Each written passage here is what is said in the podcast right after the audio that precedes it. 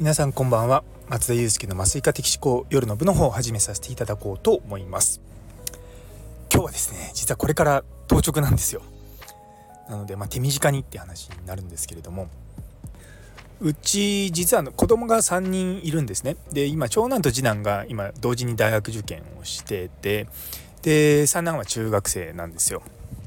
で子育てなかなか終わんないなっていう話です。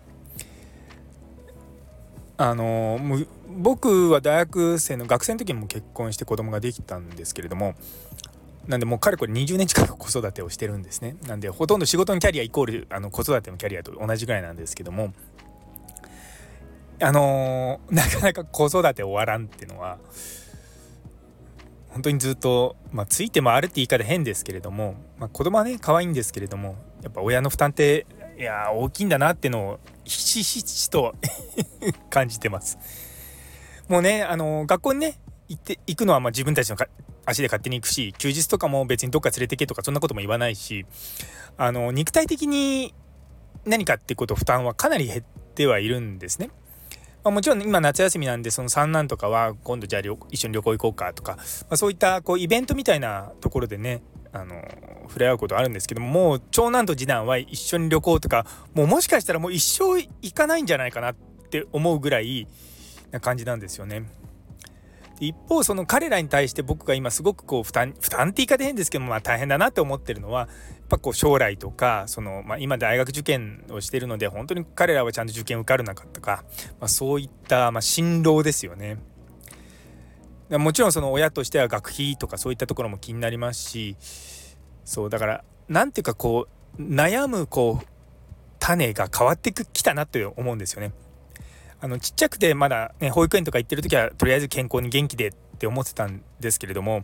まあ、そうやって健康で元気で育ってくるとですね親も、ね、欲が出てくるのかじゃあちょっと今度は高校受験とか、ね、中学受験とかそういったところを含めて、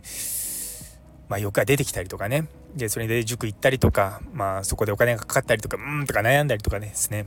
まあ、本当にいろんな悩みが尽きないんですよね。でも一方でそのまあそれは自分から見た子供の方なんですけどもじゃあ僕の親から見てじゃあ僕はどうなのかっていうと今やっぱり僕の中では親が生きてるうちに親孝行したいっていうフェーズに入ってきたんですね。なんでこの前も母親が大工をやってるんですけど大工のオペラの,、ね、あのアマチュアのやつやってたんですけどそれが最後だから見に来てほしいって言ったら、まあ、そうだよなと思ってもうこれからそういうのもないだろうし見に、ね、行くのは行ってあげた方がいいし、まあ、今までね一回も行かなかったんで、まあ、せめて親孝行って言うわけ言うわけじゃないですけども、まあ、そういったね親の姿を見ようと例えばまあそれに父親を連れてくとか そうそういったこともまあ多分5年10年前の僕だったら多分全然やらなかったと思うんですよ。まあもちろん親も元気だったっていうのもあると思うんですけどもやっぱりそういうのって逆に自分の親から考えると自分の子供がようやくこう親孝行しようというフェーズに来たんだなっていうところ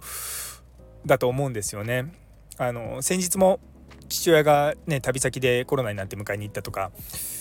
いややっぱ自分のね時間をこう使って親のことをやっぱ気にするってていうのってもう親が生きてるうちしかできないんですよね。だそういった感じでまあ自分もまだ親から見れば、まあ、子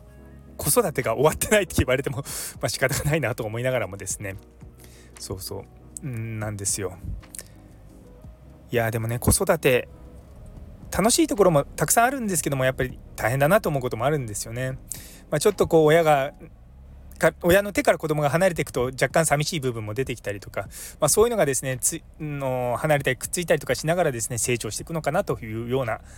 感じです。というところで、えー、最後まで聞いてくださってありがとうございます。今日の晩ご飯ですねこれからあの当直のメンバーで一緒に決めるのでまだ分かりませんがあのいつも頼んでる定食屋さんがですねお盆でお休みということなんで何になるんだろうななんかうん。でとりあえずなんかの出前かもしくは最悪コンビニでみんなで適当に買って食べるっていうような感じです。それではまた明日。